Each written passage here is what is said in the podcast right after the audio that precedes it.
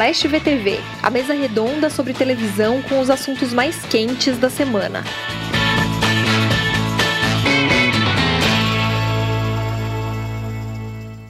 Olá, eu sou a Débora Miranda, está começando ao vivo com um pouquinho de atraso, mas muita alegria. Mais um Splash VTV, um Splash VTV especialíssimo de celebração, edição de colecionador praticamente. Estamos comemorando dois anos no ar. Mas antes de eu apresentar o elenco incrível que está aqui conosco hoje, a Yas Fiorello vai contar para a gente o que está bombando hoje em Splash. Oi, Yas, tudo bem? Oi, Débora, tudo ótimo. Gente, vim contar para vocês o que está bombando. Aqui no Rio de Janeiro está fazendo 21 graus, mas Ludmilla está de cropped e shortinho. Ela não passa frio de jeito nenhum. Ela acabou de anunciar no Twitter que não vai se apresentar no Prêmio Multishow, que vai acontecer em dezembro. E o motivo é ela não ter sido indicada como cantora do ano, mesmo sendo a primeira cantora negra da América Latina a acumular um bilhão de streams só no Spotify, com mais de 1,5 bilhão de plays nas plataformas 2,5 bilhão de views, além de projetos como Numa Nice e o Lud Sessions. A Lud só foi indicada em categorias secundárias, como clipe TVZ do ano com a música Rainha da Favela e hit do ano com, onda de, com Deixa de Onda. A Ludmilla foi a primeira mulher negra a vencer o prêmio de cantora do ano em 26 anos e frisou ser representante das minorias por ser uma cantora negra fanqueira, bissexual e periférica. Ela nunca mais foi indicada a uma das principais categorias do prêmio. Lude, no meu coração você é a primeira, você já ganhou, mas meu coração não contabiliza voto nenhum, sinto muito. Mas fica aí meu pedido de justiça para a Ludmilla. Boa! Obrigada, Yas. Tchau, Nosso gente. apoio. Tchau. Nosso apoio a Lude. E, gente, agora vamos ao que interessa de verdade nesse podcast. O nosso papo de TV, com o elenco de todos os tempos, desde é, o AlvTV, para a Splash VTV. Estamos todos aqui juntos. Aline Ramos. Olá! Chico Barney. Satisfação inenarrável. Cristina Padiglione. Salve, senhores e senhoras! E os convidados especialis- especialíssimos é pouco para eles, é inenarrável. Saudosos, maravilhosos, nossos musos. Flávio Rico. Oi, gente, tudo bem? Prazer estar aqui com vocês, um prazer enorme. E obrigada, Record, que gentilmente nos emprestou o Flávio Rico novamente. E Maurício Sticer. Salve, salve, turma. Aê! Se vocês estão assistindo pelo YouTube, nosso novo canal de Splash, por favor, curtam o nosso vídeo. Se vocês estão ouvindo em alguma plataforma de podcast, sigam a playlist de Splash para receber notificação sempre que houver um programa novo. Bom, como hoje é dia de festa, nós vamos falar do que o povo gosta e a gente também gosta. Ao longo desses dois anos de programa, muita coisa mudou. A TV, o Brasil, o mundo, o nosso elenco aqui do podcast. Mas uma coisa continuou firme e forte: o quadro favorito de todo mundo continua sendo os melhores e piores. Então, para comemorar o episódio de hoje, desse ilustre podcast, será um especial em que vamos avaliar juntos o que aconteceu de melhor e pior na TV brasileira nesses últimos dois anos. A gente dividiu as produções em algumas categorias. Já fizemos uma pré-seleção com os nossos melhores e piores. Vamos debater aqui entre nós. E peço também, pessoal do chat da internet, todo mundo, tem um monte de gente aqui já opinando. Mandem mensagens, participem. À medida do possível, vou, vou trazer aqui para a nossa conversa. É, bom, vamos começar com jornalismo? Pode ser? Todo mundo pronto? Nunca tivemos tantas opções de jornalismo 24 horas na TV e nunca foi tão importante um jornalismo analítico independente para trazer informação confiável e com contexto. Mas tivemos, podemos concordar, eu acho, coisas boas e coisas nem tão boas assim. Vou colocar aqui os nossos primeiros selecionados de melhores. Jornal Nacional versus Bolsonaro, a chegada da CNN e a Maju no Fantástico. Tô lançando. Quem quer começar? Aline, vamos começar com a Aline. Aline. Tá bom, então. Caso, vamos por ordem alfabética. Vamos por ordem alfabética. Ou quer dar a vez para os convidados, Aline? Vai você primeiro. Primeiras Eu, não, eu quero dar a vez para os convidados. Então vamos. Pode Maurício, ser? Maurício está sorridente. Vai, Maurício, começa você. Bom, é prazer estar aqui faz- participando do programa. Obrigado pelo convite. Eu estou sempre vendo vocês. Continuo aqui em outra casinha aqui no UOL, mas de olho bem ligado. Só não tinha reparado que tem essa novidade agora que a Débora está com teleprompter, né? Eu tô. Muito eu tô com o teleprompter para eu não esquecer de nada, né? Em vez de eu ficar bom. esquecendo todos os recados, eu já faço aqui o meu roteirinho e tal, para eu não Adorei. perder nada. Muito bom. Ó, meu melhor, eu acho, desse, dessa, dessa, entre esses três é, eventos, o melhor do ponto de vista, é, eu acho, do- que gerou uma novidade, né? É, eu acho que é a, a estreia da CNN Brasil. Acho é, Jornal Nacional versus Bolsonaro é um acontecimento fundamental aí, né? Essa, esse embate para quem é, se interessa por jornalismo, mas infeliz, não é uma, uma coisa boa, né? É um, é um embate que, é, infelizmente, a gente está tendo que assistir, porque a gente tem um presidente que é, difunde fake news, odeia jornalistas, né? Então, é, meu voto é em é, CNN Brasil. Enfim, sem dizer que eu adoro realmente a Maju Coutinho, acho que vai ser ótimo ela no Fantástico, mas ainda é, ainda não vimos a Maju no Fantástico. Eu, Flávio, vai, vai sua Eu vez, sei- eu- arrebenta. tá bom, eu sigo o relator e vou falar por quê. Porque eu sempre fui um defensor do jornalismo na televisão. E a chegada da CNN Brasil, um novo canal de jornalismo, foi algo a ser destacado nesses tempos recentes. E a, e a a- CNN estreou, foi para o ar em plena pandemia, já ah, num- enfrentando aí um momento muito difícil. Louve-se aí o trabalho do jornalismo durante toda essa pandemia. Foi o único setor que botou a cara na rua, foi enfrentou. E aí é que o meu voto vai para a CNN Brasil.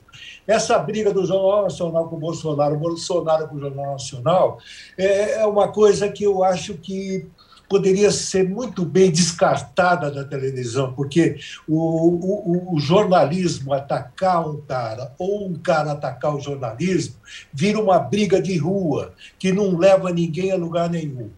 Então, eu acho completamente. Nunca, eu fui sempre a favor do jornalismo imparcial.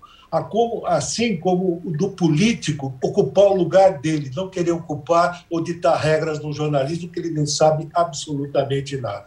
Quanto a Moaju no, no, no Fantástico, um fato natural, tinha que ser ela, mesmo porque a, a partir da saída dela do hoje, o César Tralli, que é um grande jornalista, passa a ocupar o lugar dela no hoje, que é um grande jornal também.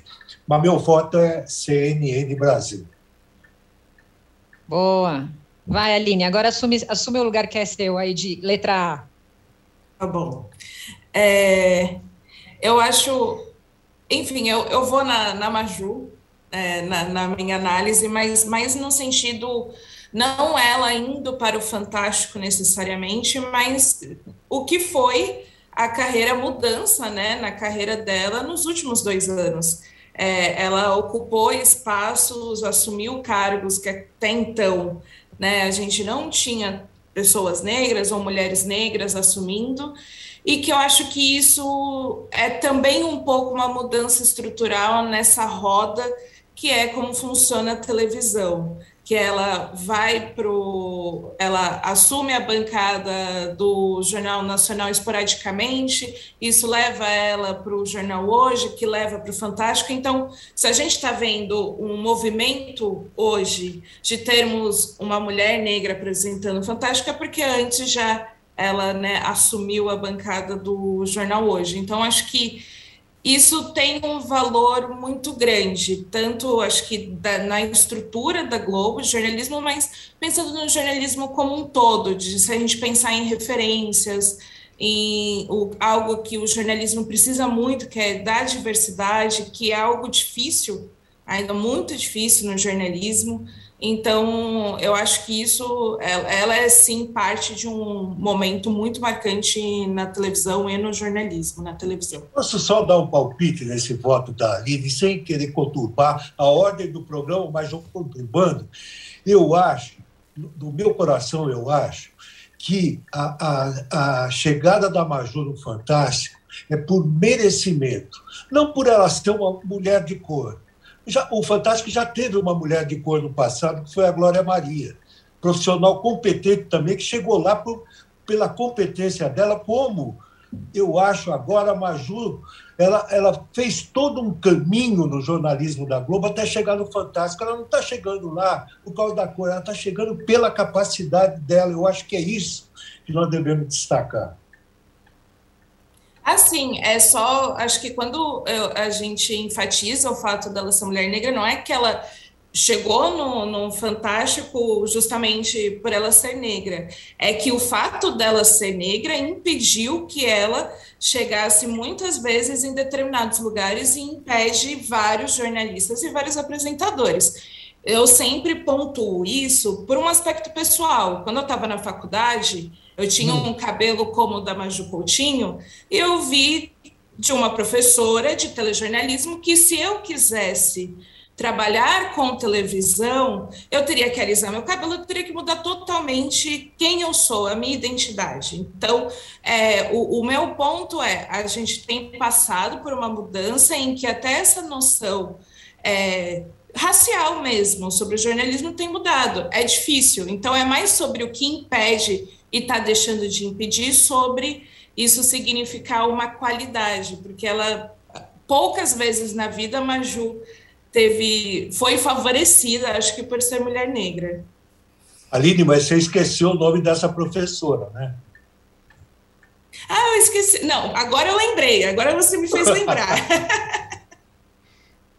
Ô, gente, eu quero só. Eu, eu, queria fazer o meu voto antes de, de abrir o espaço para pedir para o Chico, também porque eu, eu, vou junto com a Aline. Eu acho que a Maju no Fantástico não é só a Maju no Fantástico, eu acho que é um, um, um passo a mais para um caminho que foi aberto e muito valorizado esse ano, que é o espaço das mulheres, e também com, essa, com esse olhar para a questão racial. Eu acho que a gente assistiu na Globo News, por exemplo, a formação de painéis de discussão é, com é, mais pessoas negras, mais representatividade em assuntos que é, em que isso era importantíssimo e essencial.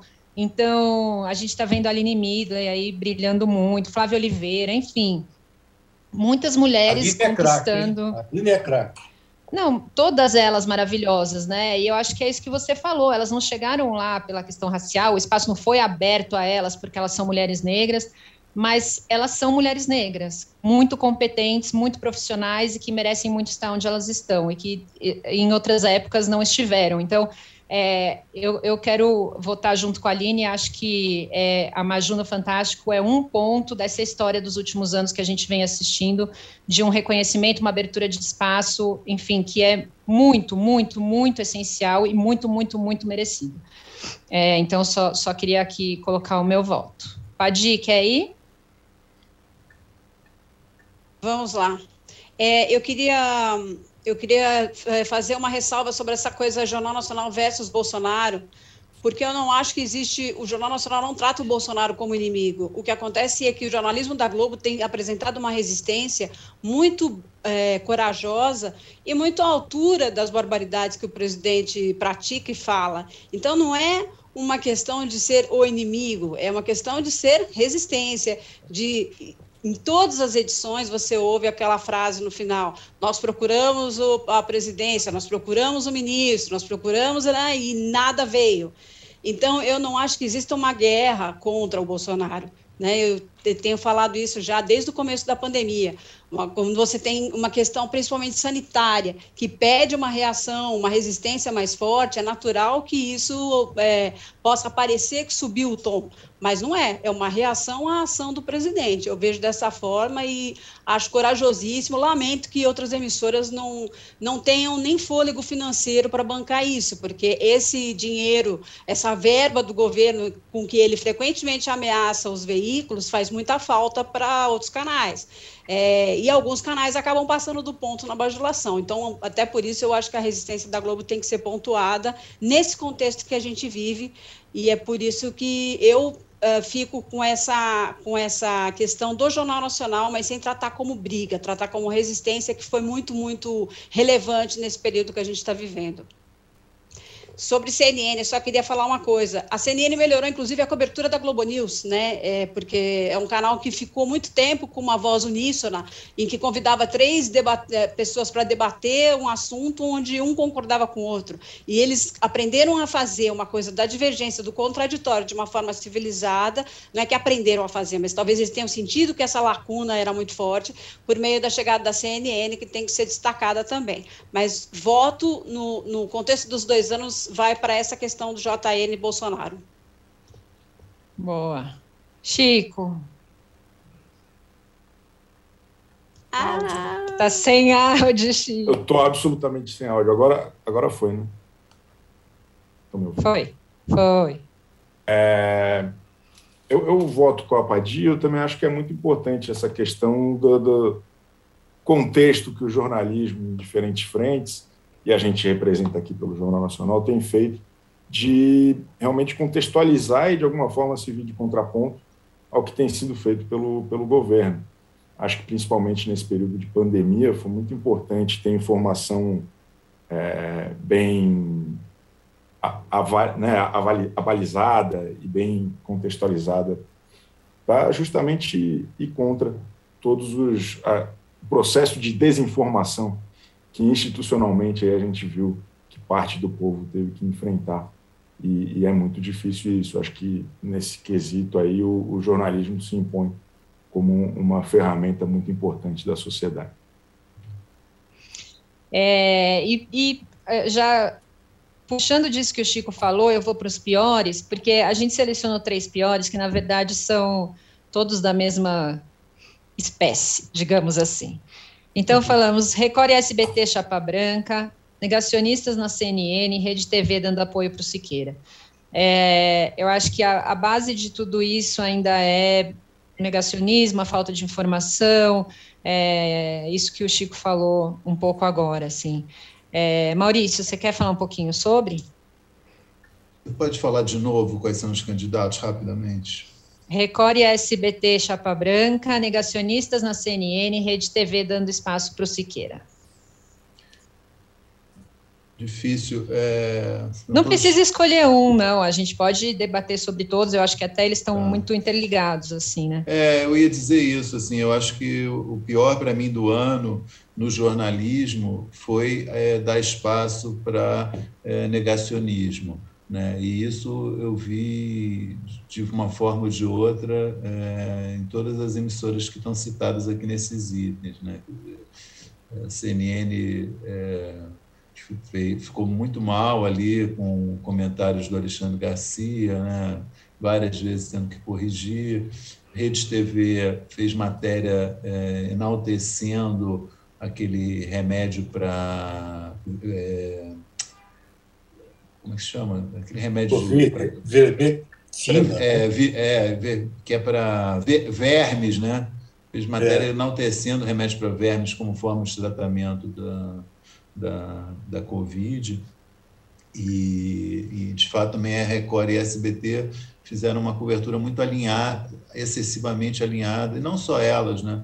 Como a Padir disse no, no, comentário dela, não, não só elas, muito alinhada com o governo por opções políticas e, ao, ao se alinhar, é, eu acho que muitas vezes estão deixando de é, informar corretamente sobre assuntos graves. Então, eu, eu acho que o meu comentário é assim, eu acho que é, não foi um ano bom, esses últimos, não foram bons anos nesse sentido, né? eu acho que nenhuma, para nenhuma dessas emissoras, na cobertura de uma coisa tão grave né, como foi essa, essa pandemia e a cobertura política também, né, o acompanhamento do governo, como está sendo feita. Então, eu preferia não votar em nenhum especificamente, realmente dar um voto mais geral aí sobre é, enfim, essa questão toda, que eu acho que tá, realmente marcou e chama atenção para quem espera aí um jornalismo é, informativo e independente. Padi, você quer opinar? É, eu estava aqui me lembrando que o SBT tem uma coisa muito forte alinhada com o governo, tem um, né, um, um alguém da família que participa, inclusive, do governo, mas o governo é que está errado em ter um ministro que tem uma televisão, e não o contrário. O SBT está lá no papel de quem é, pretende tirar algum proveito disso e tal. É, o problema ético acho que está na escolha de um ministro que tem participação numa televisão, um ministro das comunicações, enfim. Mas é, é engraçado como dentro da, da empresa SBT, a questão da vacinação foi levada muito a sério, né? O próprio dono e, e, e fez foto fazendo, sendo vacinado e tal. É, então tem uma contradição aí. Uh, mas eu, eu acho que o Siqueira, para muita gente, ele é uma figura muito folclórica e acaba não sendo tão nocivo quanto você ter um jornalista que você sempre olhou com respeito, com credibilidade, é, vendendo uh, uh, experiências pessoais como se fosse ciência, né? Que foi o caso do Alexandre Garcia. o próprio na, na Rede TV também tem aquele outro menino que estava na Bandeirantes, agora. É, Lacombe o Lacombe, Lacombe, né? Aquele programa da manhã deles era é uma coisa assim, é uma coisa é, constrangedora, porque você tem ali de repente alguém que tenta discordar do que estão três ou quatro estão falando e a pessoa não consegue expor um outro raciocínio, né? Então, é, quando se acusa um lado de não ter, não, não dar espaço para o outro, é a mesma coisa, ali tem um programa que é uníssono só para um lado, né? E, e que é pró uh, tudo que o governo fala, tudo que Bolsonaro fala, eles encampam de uma maneira quase que religiosa, quase parece uma seita. Então, acho mais grave ainda a gente ter alguns jornalistas que a gente mirava com alguma credibilidade fazendo esse discurso do que o próprio Siqueira, que é a aberração absoluta é, é, e que é mais folclórico, né? Ele tem uma coisa que é é, é, menos crível, então talvez ele seja menos nocivo. Mas eu estou falando muito da minha bolha, né? Talvez para muita gente ele, o que ele fala tenha muita importância. Então é um pacote difícil aí de fazer uma opção realmente. Conjunto da obra premiado como o pior dos dois anos. É, eu acho que o Siqueira, Padi, embora tenha isso mesmo, concordo com o que você falou, é, eu acho também bastante desnecessário, tanto de preconceito que ele né, destila no programa dele. Assim, isso também é bastante. Acho que a TV não poderia dar espaço, uma TV aberta, especialmente, né, nenhuma, mas especialmente uma TV aberta não poderia dar espaço para isso. Para além da desinformação, também é, muitas opiniões preconceituosas, comportamentos discriminatórios. Então, acho que só queria acrescentar isso também, porque eu acho bastante grave. Sim, lembrando que ele foi, inclusive, cobrado pelo Ministério Público, né, por causa de declarações homofóbicas e tal. Bem lembrado. Exato. E acabou também é, dando visibilidade, ele em especial, não só, mas ele em especial acabou dando muita visibilidade a um movimento muito interessante que é o Sleeping Giants, né? que é um movimento que é, é, convoca as empresas que anunciam a é, boicotarem é, canais de televisão ou programas de televisão que é, é. divulgam preconceitos, né? E foi bastante, até onde eu vi, bastante eficiente no caso do Siqueira, tanto que ele está revoltado, processando, está tá um negócio que realmente pegou, é, calou fundo nele essa ação do Sleeping, Sleeping Giants Brasil. Bem notado, é isso mesmo. Flávio, Aline, Chico, vocês querem eu, opinar? Eu quero. Eu, eu, eu vou uh, no curso da maioria e eu, o Siqueira é um apresentador que sempre fez sucesso no Nordeste. E ele teve na Rede TV a oportunidade, contratado pela TV A Crítica, de fazer um programa nacional na Rede TV, programa nacional. E ele perdeu essa excelente oportunidade porque ele faz um programa de 20 anos atrás que já era condenado há 20 anos atrás. Tudo que ele faz hoje, o, o Ratinho fazia, mas na Record, não era nem no SBT. Entendeu? Um, um programa preconceituoso, um programa, eh, sabe, de baixarias, eh, não tem nada de política, ele trata com agressividade uh, repórteres que não pensam exatamente como ele, que não se comportam exatamente como ele. Então, eu acho que, na minha opinião, de, de tudo que existiu de ruim nesse período aí, o Siqueira ele ocupa o primeiro lugar no pódio. Viu? Pode o concorrido, né? esse pode, esse pode é, tá bom. É difícil, mas é, enfim, concordo com tudo isso do, do ponto do Siqueira, e aí eu volto, acho que na questão do negacionismo, porque acho que pegou demais, né? É, era uma relação muito direta no, no que você, as pessoas estavam morrendo, né? Os familiares estão morrendo, você está indicando medicamento que vai atrapalhar o tratamento dessas pessoas. A, a, desinformação é algo assim que que, que atrapalha, é isso, você é, o oposto de tentar salvar vidas, é o jornalismo atrapalhando salvar vidas. Então, eu acho que tudo isso foi e, e, foi tão desgastante, né? Ser repetidas vezes e você pensa, pô, não, vão tomar alguma medida, mas isso não mudava. E aí eu também considero muito o conjunto da obra negacionistas na TV é, como um todo. Mas algo que me chama atenção na CNN é que tinha algo muito específico de o, por ser um canal novo, por ser um canal que tem uma boa estratégia digital, que distribui bem o seu conteúdo, que é da televisão, distribui muito bem na internet. Então ele não fazia barulho só para quem estava assistindo o programa, né, ali no momento, mas também para quem tinha acesso aos recortes dos vídeos é, que traziam desinformação. Então, acho que o estrago era, era muito grande e tornava, e pior, tornava é, essas pessoas, esses jornalistas é, negacionistas, como celebridades de um celebridades de um, um, uma esfera obscura aí de que a gente teve que lidar nesse momento de pandemia. Então, acho que é, vai muito contra é, o que a gente pensa sobre princípios do jornalismo, né? Do, de ter o compromisso com a verdade e, e por aí vai. Então, acho que negacionistas na TV. Isso aí, voto com os relatores. Acho que foi é tudo muito grave, muito triste, mas acho que o mais, o que mais me pegou mesmo foi ter grandes marcas, né, é, é carimbos tão importantes, chancelando é, é, desinformação no momento em que o público mais precisava de informação, de contexto e de segurança. Eu acho que foi um período muito está sendo ainda em, em alguns níveis muito conturbado e, e é uma pena que nem todo mundo tem ajudado a gente a, a sair do buraco. Algumas pessoas ajudaram a manter, e acho que isso é muito grave, muito triste. Isso mesmo. Bom, eu vou agora para a próxima categoria, que é variedades. Já vou deixar o Chico em primeiro para ele falar, porque ele está aí, ficou, ficou por último nos dois assuntos, e agora ele é o campeão dos campeões para falar sobre isso.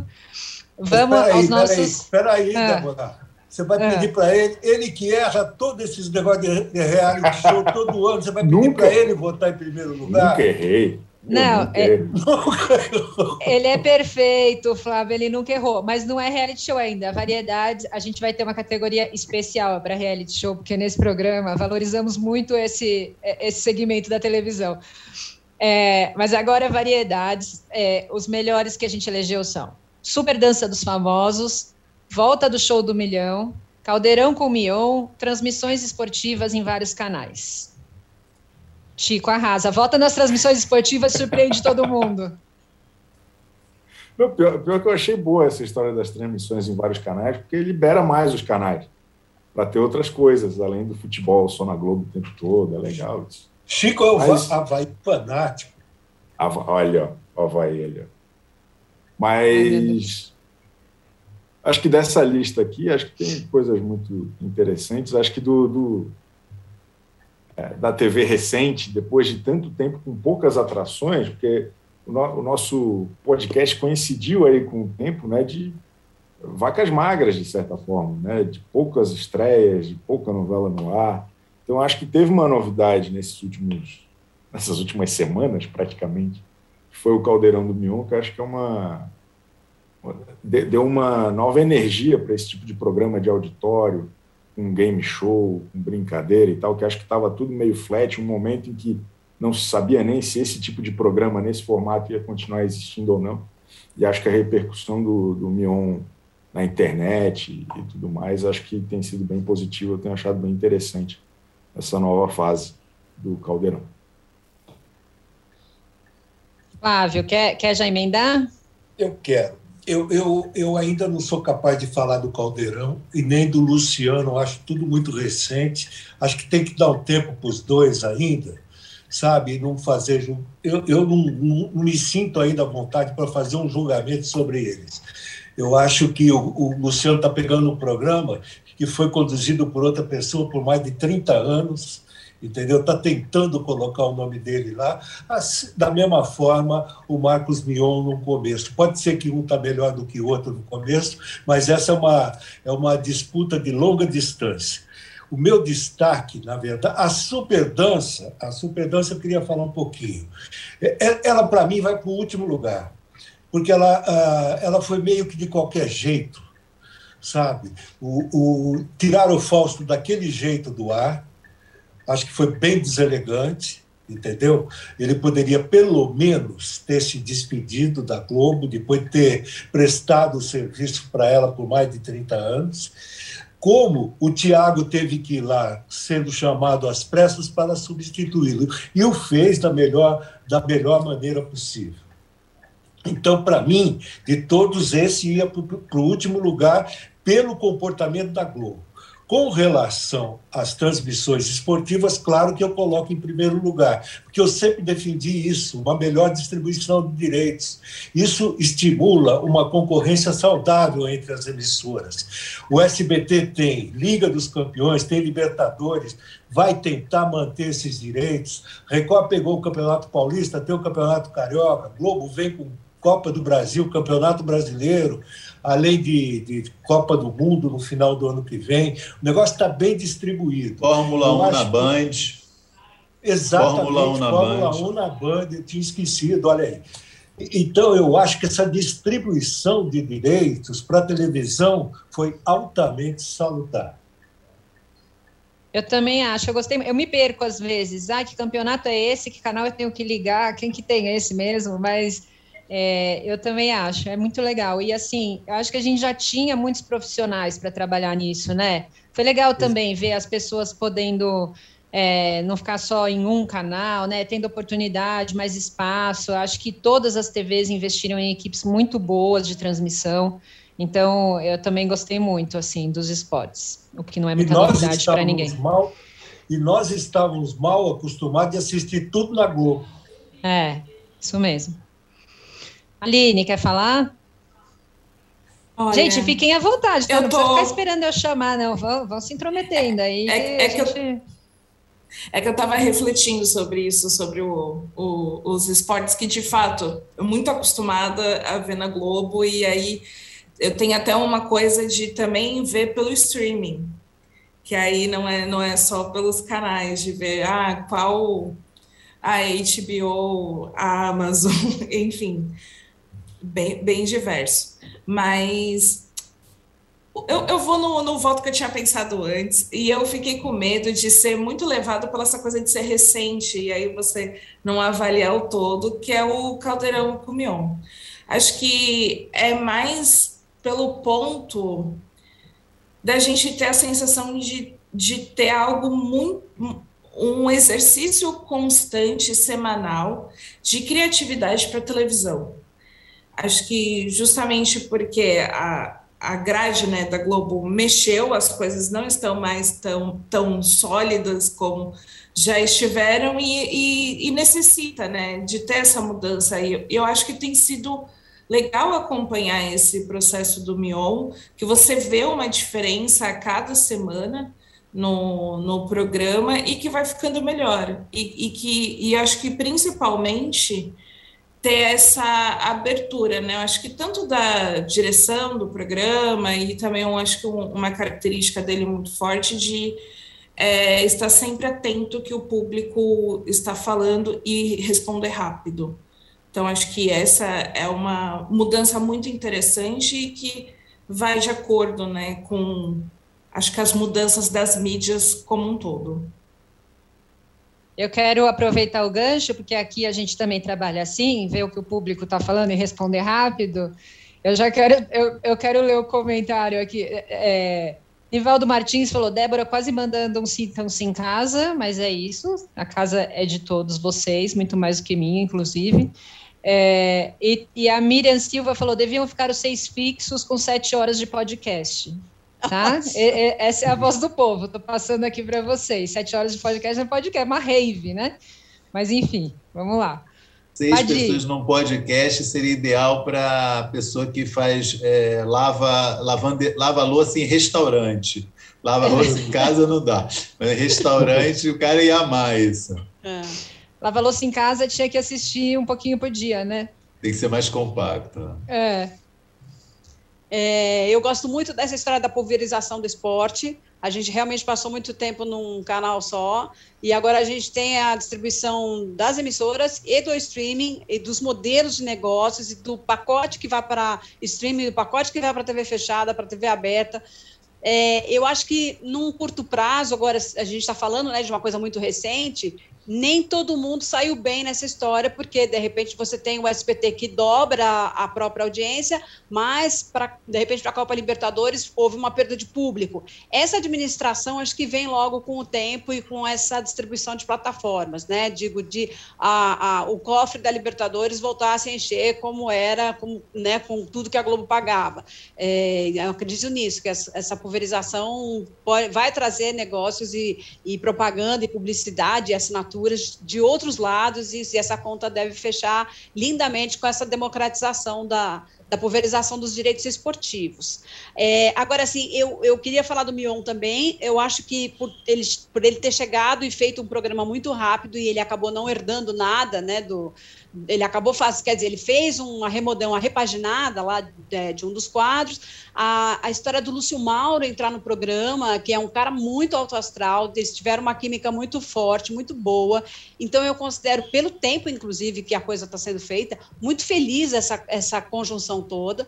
O Mion não é um, não foi descoberto agora, mas o fato de ele estar numa vitrine muito maior e poder fazer é, esse programa com a cara dele, é, com todo o engajamento social que ele espertamente sabe fazer, essa, essa é, uma, é uma conjunção de fatores muito feliz, assim. Então, é, penso que deve ser considerado, sabe? Porque não é um programa de auditório com aquela aquele mofo, né? Aquele cheiro que vem de muito tempo e tal. Ele traz um frescor muito legal e um astral muito bom. Assim, nesse fim de semana teve o Supla, que foi uma coisa, foi absurda, assim, sabe? Foi uma coisa eletrizante entre os dois ali. Então tem esse astral e tem uma espontaneidade que funciona do lado de cá para quem está assistindo. Maurício, você não falou ainda, né? É, eu, eu acho também que acho que Mion é um, é um cara. Foi uma foi incrivelmente um cara que tem 20 anos de carreira, foi uma novidade em 2021, né? É, primeiro como apresentador da Fazenda, aí é 2020, e depois como apresentando esse, esse novo Caldeirão na Globo. É um cara alto astral, né? um cara tem uma química impressionante com quem está ao redor, inter, né? interage muito bem, acho que ele é um fenômeno mesmo de comunicação. Mas eu nessa dessa lista eu acho também que esse, esse fenômeno da pulverização das transmissões esportivas é muito importante. Acho que as causas dele são é, complexas, de fato, né, como já foi pontuado pelo Flávio, pela Padia, envolve é, preços que estavam absurdos há dois, três anos atrás, né? Estavam coisas chegaram, chegam e não só no Brasil, foi um fenômeno mundial, né? De valorização excessiva de valores, é, falta de crise aqui no Brasil, crise econômica, a Globo também não estava em condição de, de manter todos esses contratos nos valores que eles estavam. E eu acho que abriu uma perspectiva nova que é muito interessante. Acho que essa questão da perda, quer dizer, é, tem uma diminuição de audiência né, em alguns, algumas transmissões. É, como você disse, Badia, acho que é algo que vai se ajustar, porque aí ajusta o preço também, né? Quer dizer, se tem menos audiência, vai pagar menos e tal, mas eu acho que para o espectador é uma, realmente é uma grande conquista. Pensando no espectador, Eu acho que essa é uma grande novidade que aconteceu nesses últimos dois, três anos e favorece demais. E na TV aberta, né, que é, é óbvio, tem streaming, TV paga, que também está esse mercado movimentadíssimo, mas no Brasil, 2021, isso acontecer na TV aberta ainda é muito importante, né? Você ter opções em quatro ou cinco canais diferentes de, de esportes e esportes que as pessoas estão interessadas em ver, eu acho que isso é a coisa mais importante dessa lista mesmo, na minha opinião. E a gente falou diversas vezes, né, sobre caminhar tanto para canal fechado e para além disso também para pay-per-view, né? É. Como o esporte estava, vinha nessa tendência assim de total é, ficar cada vez mais segmentado, exclusivo, só para pessoas que pagavam por, por ele, né, para assistir. Então, foi de fato uma coisa muito legal mesmo. Bom, vamos para os piores agora. Ó, eu vou lançar aqui, vamos lá. Zig Zag Arena, Se Joga, O Fim Abrupto do Domingão, é, Globo Sem Novos Programas de Humor e SBT em Marcha Lenta. Temos mais itens nesse. Difícil, hein? Difícil. Todos bastante lamentáveis. Posso começar? Pode, por favor para mim não é tão difícil, não. O Se Joga e o, e o Zig Zag Arena realmente deram uma patinada. O Se Joga já era uma tragédia anunciada. A expectativa criada em cima do Zig Zag Arena, não, o Zig Zag Arena não correspondeu à expectativa criada. Eu acho que é um programa meio complicado, sabe? Para o horário que ele estava ali, podia ser uma coisa mais bem bolada, mais, sabe, uma coisa mais fácil de ser entendida. Fácil. Parece que só os participantes é que entendem muito bem do programa, quem está assistindo não. Mas eu fico com o, a falta do humor na televisão. A televisão perdeu a graça. Perdeu a graça porque não é porque porque nós temos, vamos combinar o seguinte: o que nós não temos mais e tivemos no passado são bons redatores de humor. Não é porque o humor mudou de cara, do politicamente correto, não é nada disso. Nós tivemos, atores nós temos, comediantes nós temos, nós tivemos aí a grande família, era só composta por atores, e era um programa engraçado, um programa de humor. Depois tivemos aquele lá, da, daqui da, da, do Lago do Arocho, como é que ele chamava? Sai de Sai baixo. De baixo. O, o Sai de Baixo. Então, só atores também. O único comediante ali era o Tom, e era um programa engraçado, assim como foi lá atrás, a família Trapo, que só tinha o Golias ali como comediante, o resto eram atores a, a Campos nem atriz era, era uma apresentadora e fez sucesso. Falta gente para escrever humor, eu acho. Ou não estão a televisão não está dando espaço para os bons redatores de humor. Tem um choque aí. Porque comediantes nós temos, elenco nós temos, espaço para fazer tem, não tem porquê. Essa é a grande questão. A falta do humor, da falta da graça na televisão, só, só nós temos no ar, por incrível que pareça, na TV aberta, só a praça. Eu acho que alguma coisa está pegando, né? Tem uma sensação também de que com a pandemia, porque eu acho que tem, sim, Flávio, redatores, eu vejo até uma nova geração aí fazendo muita coisa, talvez ainda não tenha chegado todo mundo à TV, né? Mas não, fazendo mas muita coisa. Eu acho que tem. Não, de redatores. Redatores, ah, eu estou falando. É eu, eu acho que sim, eu acho que tem uma, uma geração nova, muito boa aí, fazendo muita coisa, inclusive na internet. Mas é, eu tenho uma sensação, e é puramente uma sensação, de que com a pandemia e com hum. protocolos e com a, a, a demora para fazer e todo o custo alto para produzir e tal, que as TVs deram uma desvalorizada no humor, assim, não quiseram olhar para isso como grandes investimentos.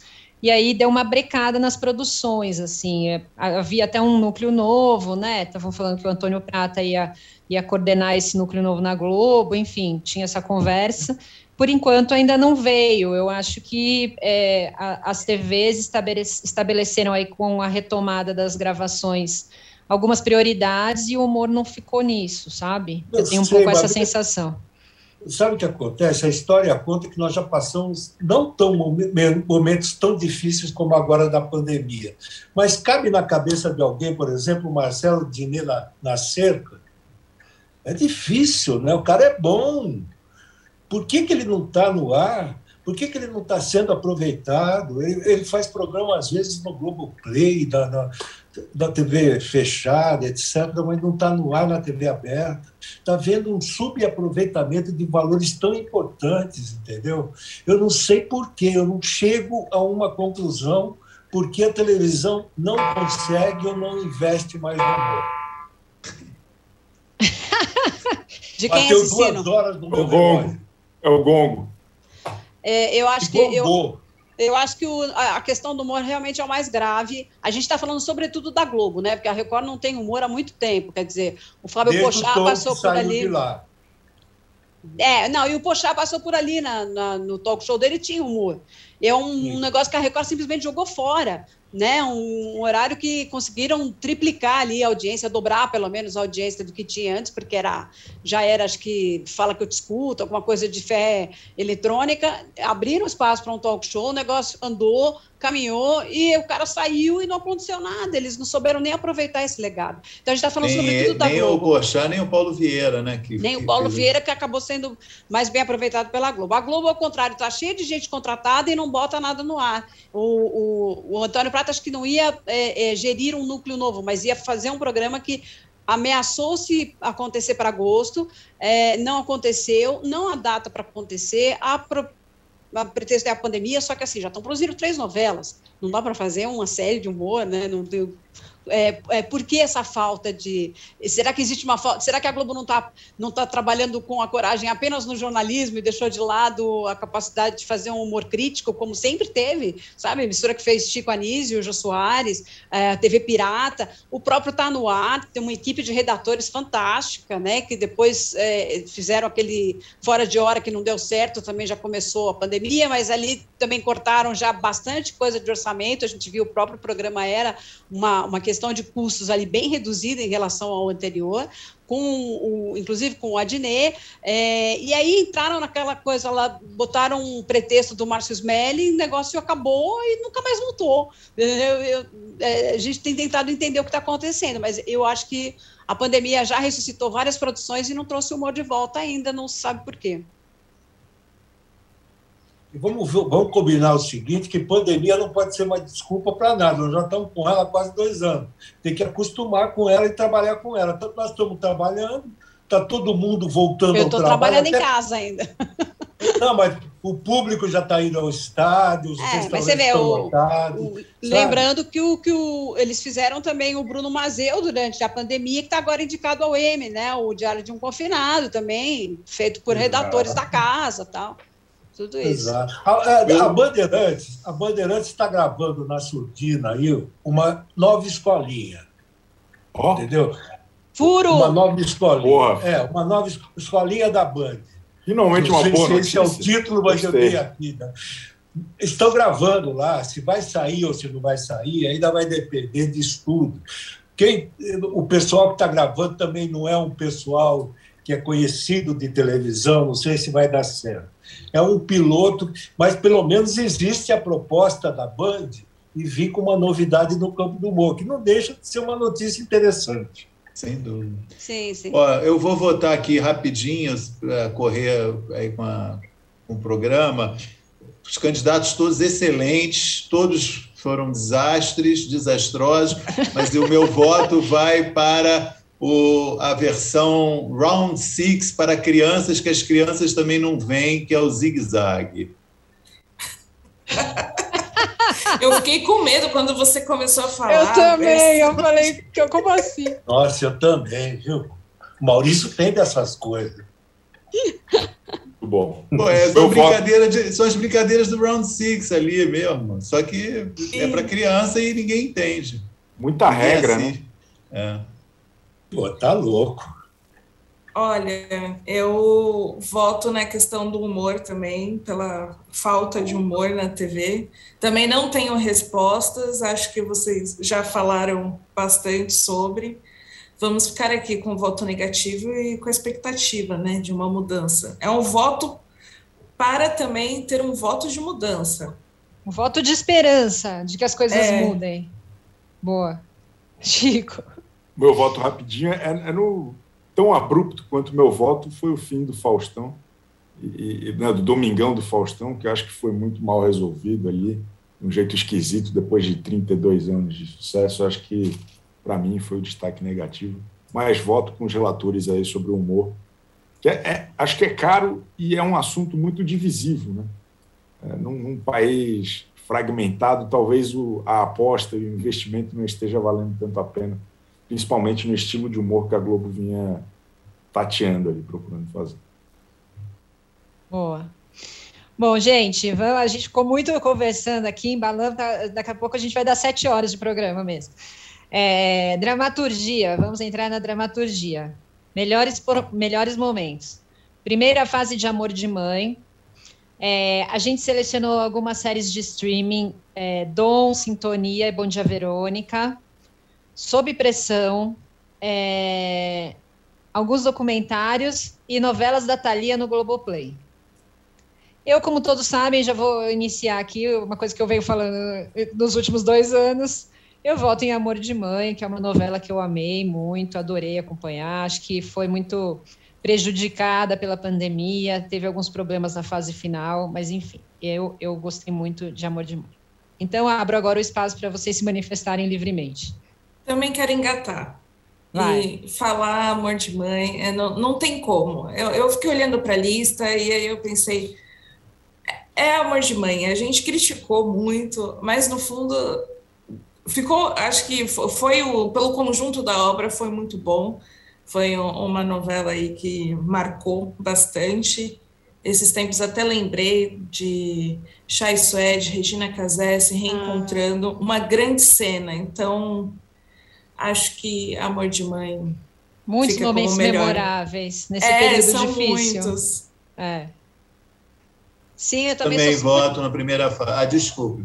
Não, pode falar, fala você. Não, eu só vou dizer o meu voto também, Amor de Mãe, primeira fase, acho que foi muito bom.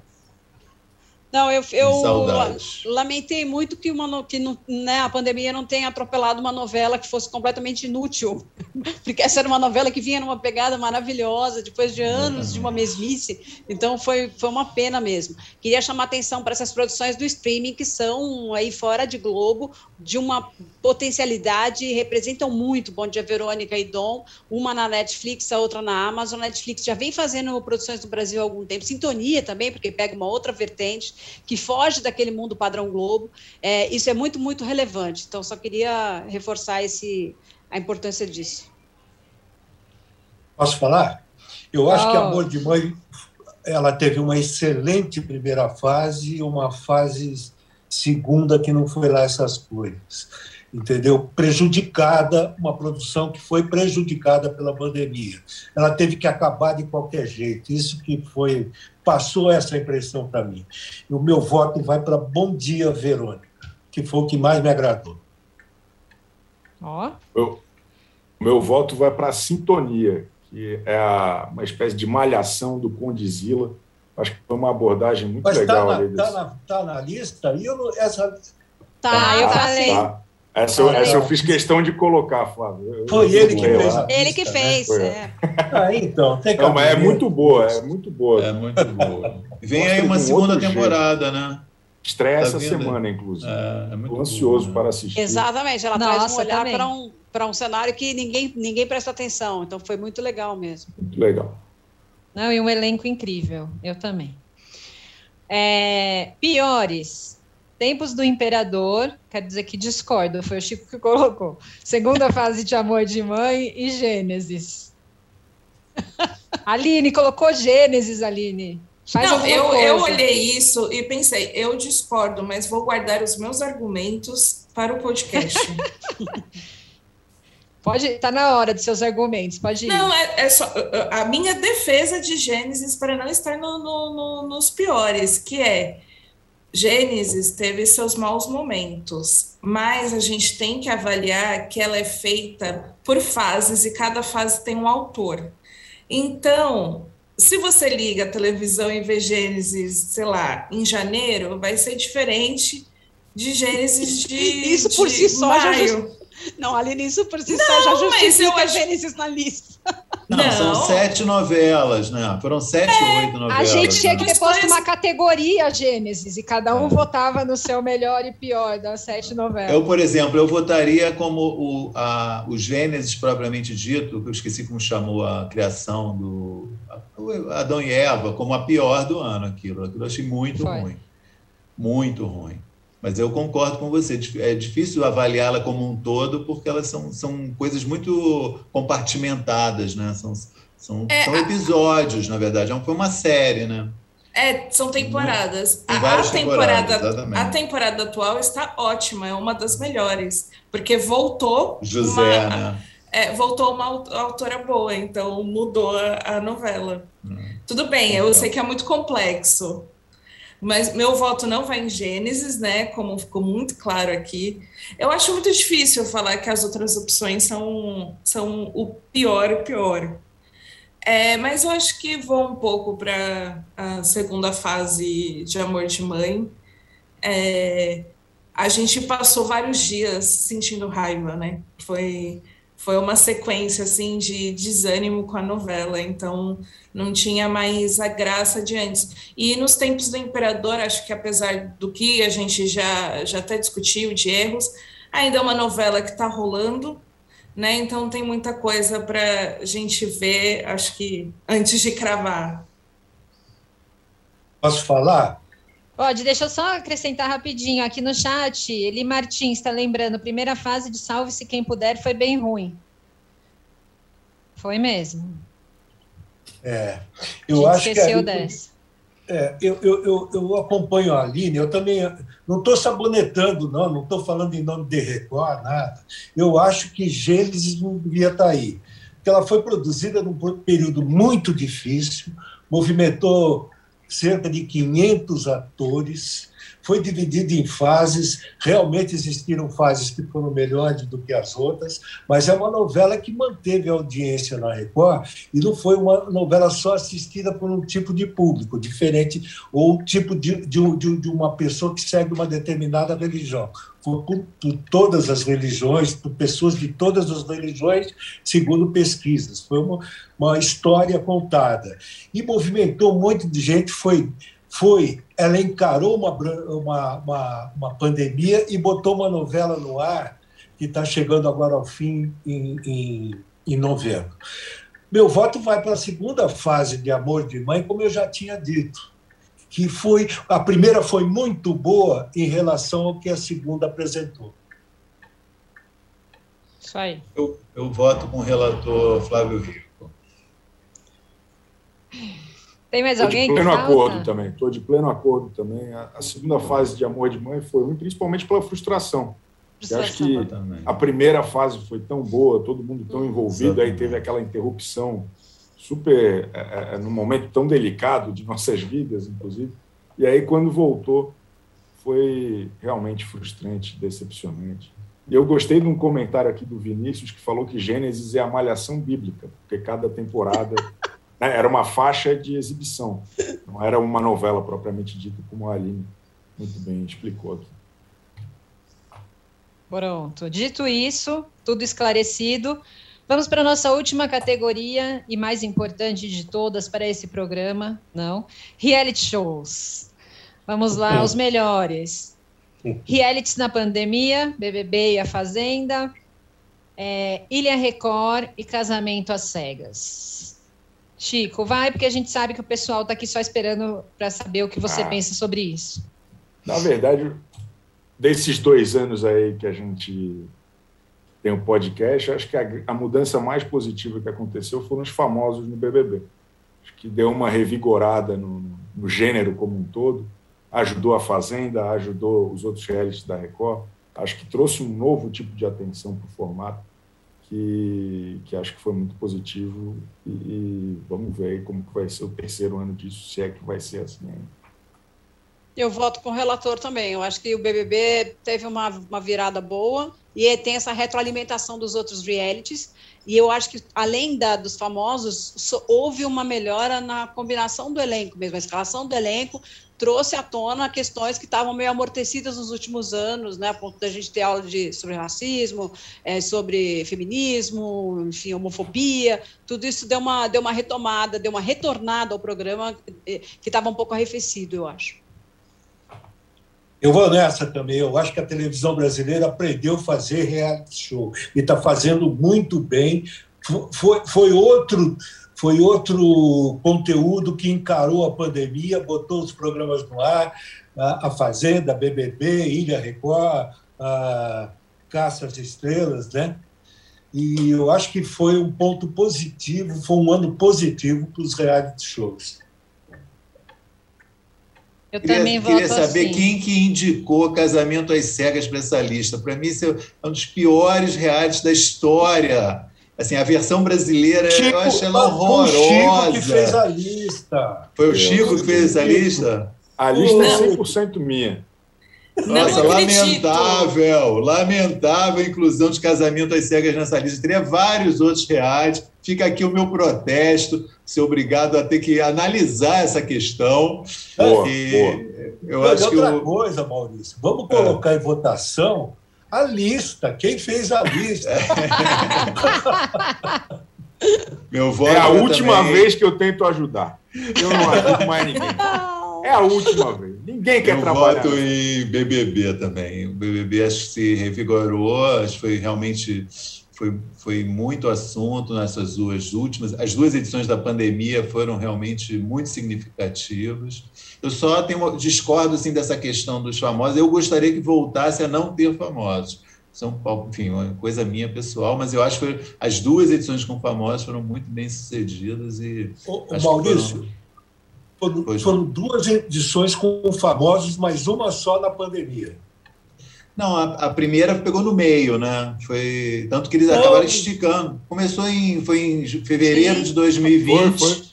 Foi. E foi até abril. Você tem razão, você tem razão. Né? Você tem razão. Pegou... É, saíram da casa com aquela surpresa toda, é. aquele choque. É, é, é, foi assunto dentro do BBB. É, o né? Thiago teve que ir lá contar para eles que estava tendo pandemia e tal. Verdade, verdade. Boa. Aline ainda estou impactada com a crítica negativa de Sexo para Casamento às Cegas. É, mas acho que o, o, o, coração vai no BBB e a Fazenda, acho que a dupla, né? Foi. É, verdade. Foi o, o conjunto foi muito bom, assim, de caramba, reality show que a gente está curtindo acompanhar, né? Então foi um bom período, concordo com o Flávio de que é, a televisão brasileira aprendeu a fazer reality e acho que justamente sucessos de BBB e A Fazenda foram puxando outros que estão na lista, incluindo Casamento às Cegas Brasil. Eu queria também dar um destaque, um destaque especial ao Masked Show. Masked Singer Brasil. Não é por nada, não, é porque é dirigido pelo meu filho. É isso que eu estou falando. Eu não dei nenhuma notícia Parabéns. do programa, fiquei na minha, só estou falando aqui agora. Tá? Parabéns. Boa, boa. Muito bom. Parabéns para o pai coruja e para o filho. Isso aí. Todo mundo já votou, gente? Até me confundi aqui na contagem já. Vou para os piores, então. É, é, ó, lembre-se sempre, tudo que eu disser foi o Chico que fez a lista. Vamos lá. Coitado.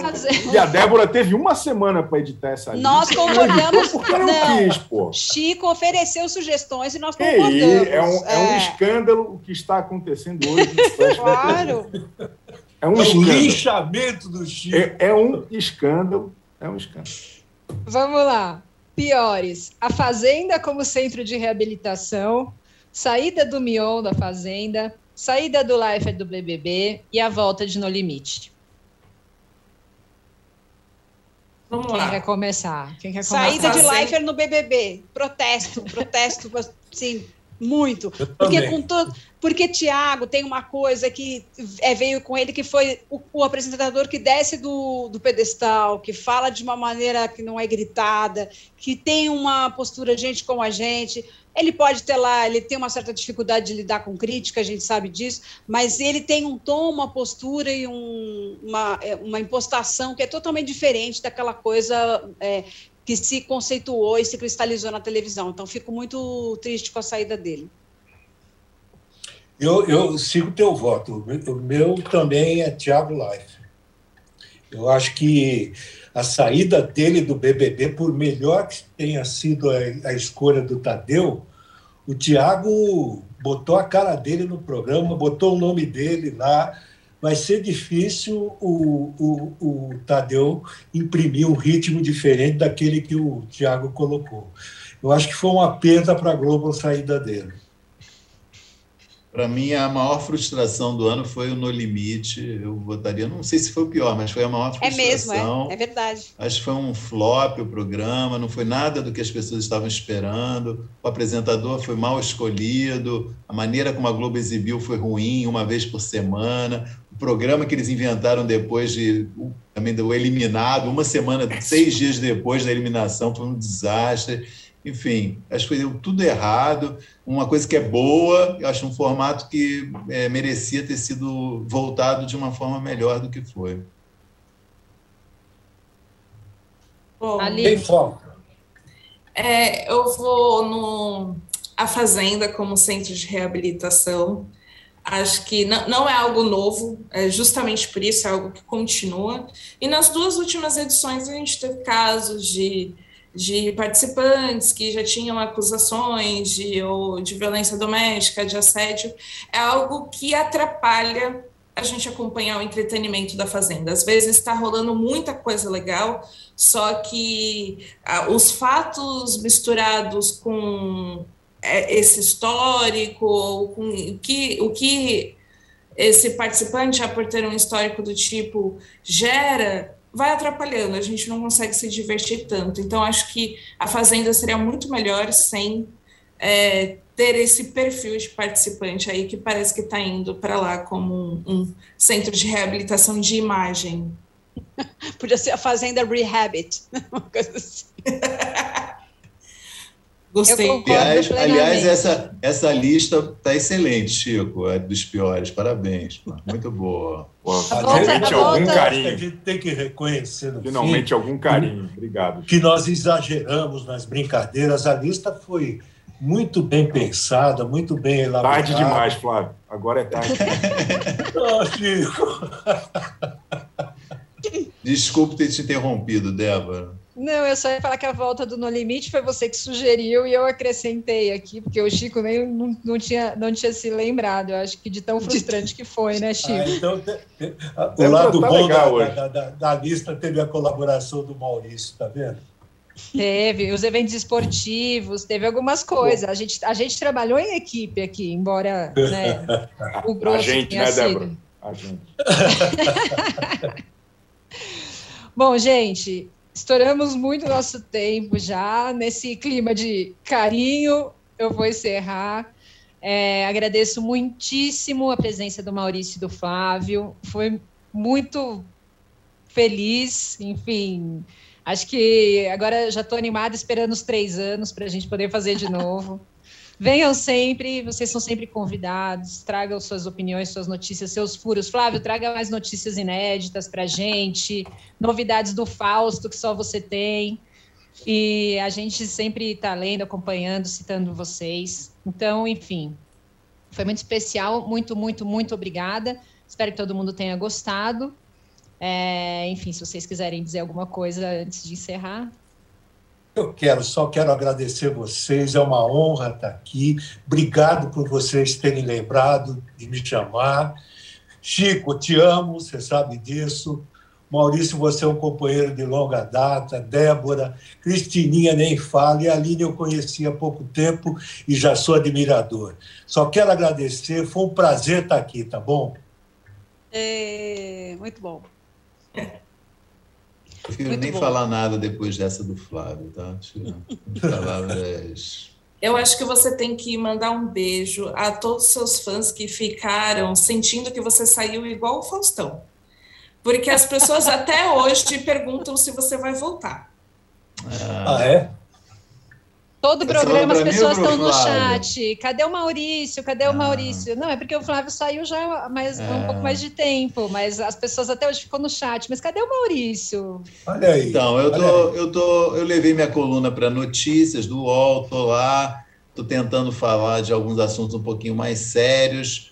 Tô, não é por falta de humor em relação aos assuntos divertidos que eram tratados aqui, mas uma angústia minha que eu estava de enfim, nesse momento que a gente está vivendo do país, eu achava que eu precisava escrever sobre alguns assuntos que eu acho mais é, menos saborosos, mas mais sérios. Então eu fiz essa mudança e, enfim, é, achei que tinha que mudar mesmo de área e por isso deixei o programa. Enfim, eu até escrevi, contei tudo isso também num texto. Fico muito agradecido por quem sente a minha falta, mas estou aí em breve em outros plataformas também do UOL, fazendo outras coisas, tenho participado de entrevistas.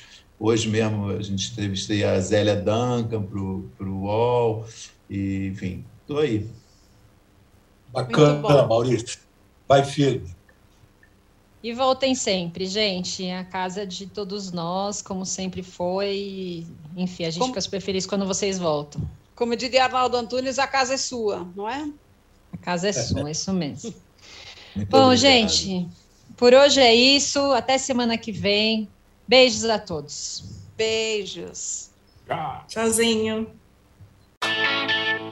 Splash VTV é transmitido ao vivo às terças-feiras, à uma da tarde. Produção de Lígia Nogueira. Distribuição de conteúdo de Bruna Brasil e Sara Oliveira. Operação de ao vivo de Paulo Camilo. Artes de Daniel Neri, Pedro Souza e Santiago Lopes. Coordenação de operações de Danilo Esperandio e Fabrício Venâncio. Coordenação do podcast de Juliana Carpanese. O projeto também conta com Antônio Morel, gerente geral de Move, e Murilo Garavello, diretor de conteúdo UOL.